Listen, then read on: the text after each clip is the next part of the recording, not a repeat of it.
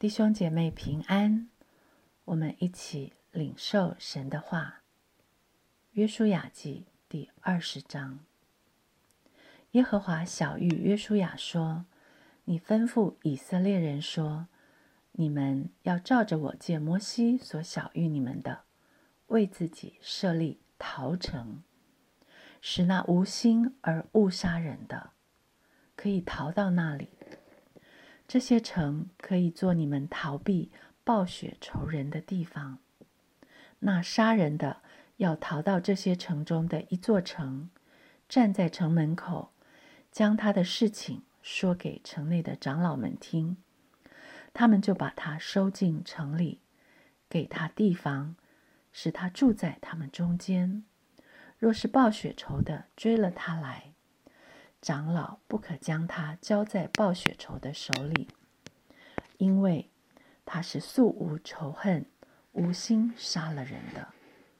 他要住在那城里，站在会众面前听审判，等到那时的大祭司死了，杀人的才可以回到本城本家，就是他所逃出来的那城。于是。以色列人在拿伯他利山地分定加利利的基迪斯，在以法莲山地分定事件，在犹大山地分定基列亚巴，又在约旦河外耶利哥东，从流变支派中，在旷野的平原设立比西，从加德支派中设立基列的拉莫，从马拿西支派中设立巴山的戈兰。这都是为以色列众人和在他们中间寄居的外人所分定的地义，使误杀人的都可以逃到那里，不死在暴雪仇人的手中，等他站在会众面前听审判，使误杀人的都可以逃到那里。约书亚记二十章记下了一件耶和华神所晓谕的非常特别的事。就在以色列人分完了地业，准备安居乐业的时候，耶和华来告诉约书亚，他仿佛想到一件重要的事情。他顾念到有人，那素来没有仇恨。完全无心要杀人，却不小心杀了人的人，他该怎么办呢？他可以逃。有一个地方是他的藏身处。为了让住在迦南地不同地方的以色列人都有最近的一个藏身之处，可以逃得到，迦南地一共设立了六座逃城。让误杀人的，只要逃到其中一座城，他就可以经过审判而被庇护。让我们想一想，是怎么样心肠的一位神，居然想到了这么一个仁慈的办法，开辟了这样一条恩典之路，让并无心杀人却不小心误杀了人的人。可以逃往这里，让逃城来保护他，让暴雪仇的仇人不能追杀他。世上有没有一个安全的地方，像逃城一样，可以让一时糊涂并没有心要犯错却犯了错的人，可以让立志行善并没有心要行恶？却行出来由不得他的人，可以逃奔到那里。在外面，人可以控告他、定罪他，甚至他自己也不能放过自己。但是他只要逃到这里，他是被保护的，他是被收留的，他是被接纳的，并且。只等到那时的大祭司死了，他才可以回到本城本家，这是他所逃出来的那城。为什么要等到大祭司死了，他才能回得去呢？弟兄姐妹，我们的大祭司已经为我们的罪死了。我们的逃城在哪里？正因为大祭司看到了我们被罪捆绑、身不由己，并不是有心要去犯罪，但却是犯了罪。因为他知道我所愿意的善，我反不做。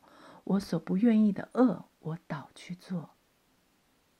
他来了，神的儿子大祭司，他亲自来为我们设立了逃城。逃城在哪里？我们什么时候要快快的逃进去？什么时候我可以从逃城里抬头挺胸的走出来？什么时候？我可以回到我的本城本家，在哪里跌倒，就在哪里站起来。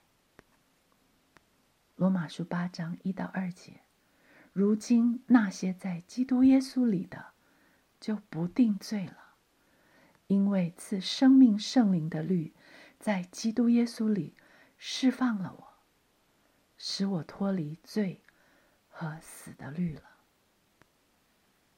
或许你会不放心的问：“陶城会不会鼓励人去杀人呢？恩典会不会鼓励人去犯罪呢？”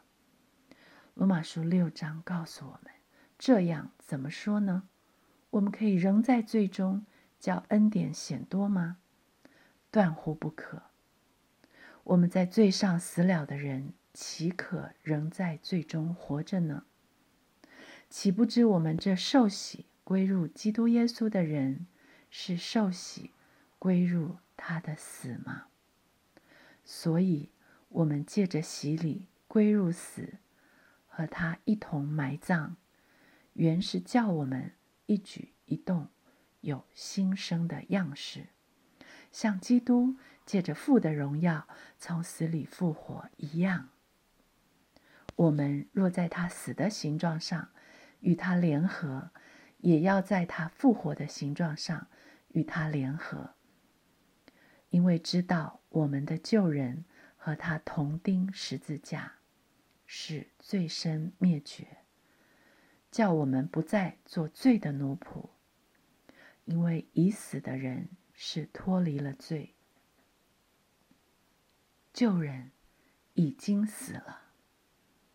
一个与主同钉十字架的人，一个罪身已经灭绝的人，怎么可能滥用恩典？如果我是一个真正活在恩典下面的人，我就是已经脱离了罪的人，怎么会甘愿再做罪的奴仆？一个知道自己已经是被洗干净的人。又怎么会跳到泥巴坑里，再把自己弄脏呢？同样的，一个向着神在基督耶稣里活着的人，也不会容罪在他必死的身上作王，使他顺从身子的私欲。罗马书六章十四节：罪必不能做你们的主，因你们不在律法之下。乃在恩典之下，我觉醒了吗？我是在恩典之下。陶城是恩典，是莫大的恩典。杀人原本是要偿命的，但如今我已经不在律法之下，乃在恩典之下。有人为我舍命了，有人为我偿命了，有人将我从律法底下赎出来了，进了陶城，回到基督耶稣里。本来该死的我却有了一条活路。罗马书六章八到十一节我们若是与基督同死就信必与他同活。桃城在哪里？桃城在基督耶稣里。在过犯中我可以逃逃到桃城里我可以跑，跑到基督耶稣的怀抱里。唯有他是我的藏身处。哥林多后书五章十七节：若有人在基督里，他就是新造的人，旧事已过，都变成新的了。新造的人，虽然已经没有律法在捆住我，我不用在遗文的旧样底下行事为人，但是我就是这个新造的我，却是从里到外。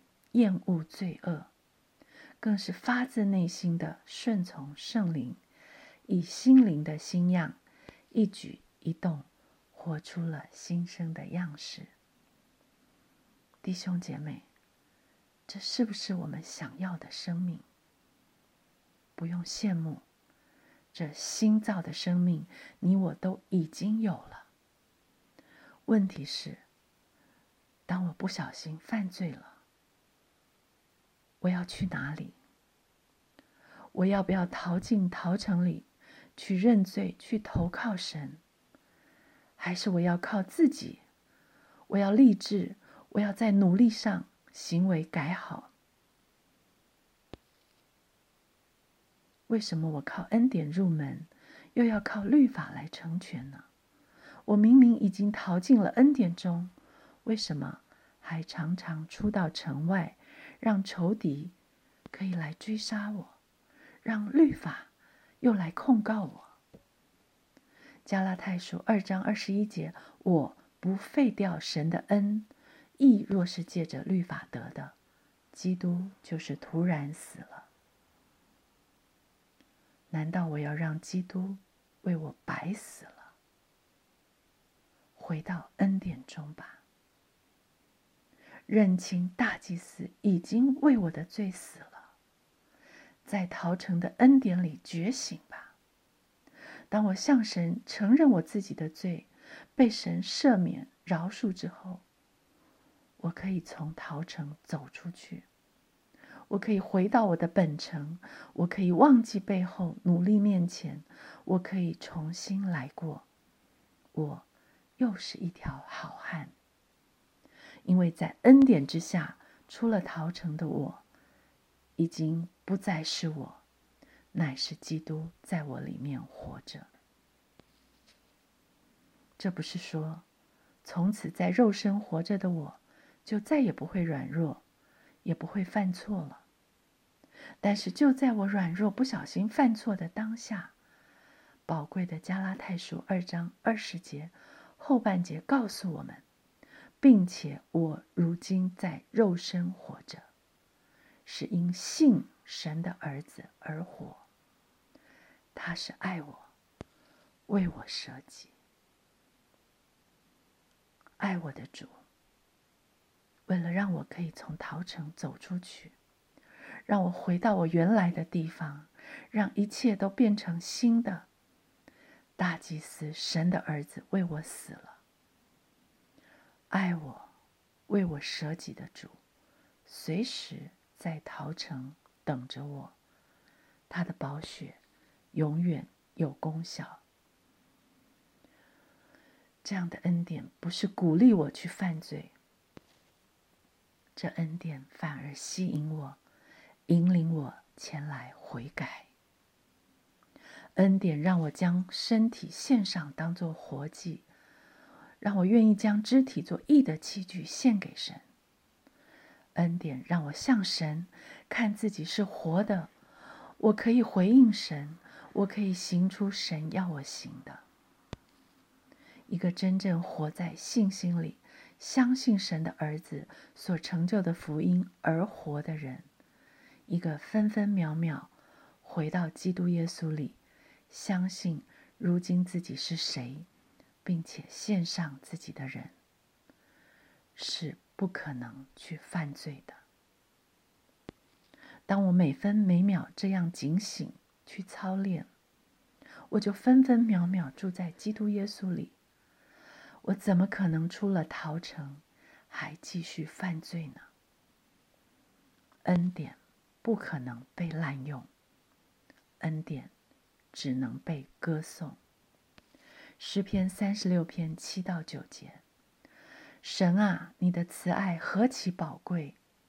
世人投靠在你翅膀的荫下，他们必因你殿里的肥甘得以饱足。你也必叫他们喝你乐河的水，因为在你那里有生命的源头，在你的光中，我们必得见光。是的，只有在基督耶稣里有生命的源头，只有在基督耶稣里，在他的光中，我们才得见光。只有在恩典中，我们是活在这样的生命里，我们就可以行在圣洁的光中。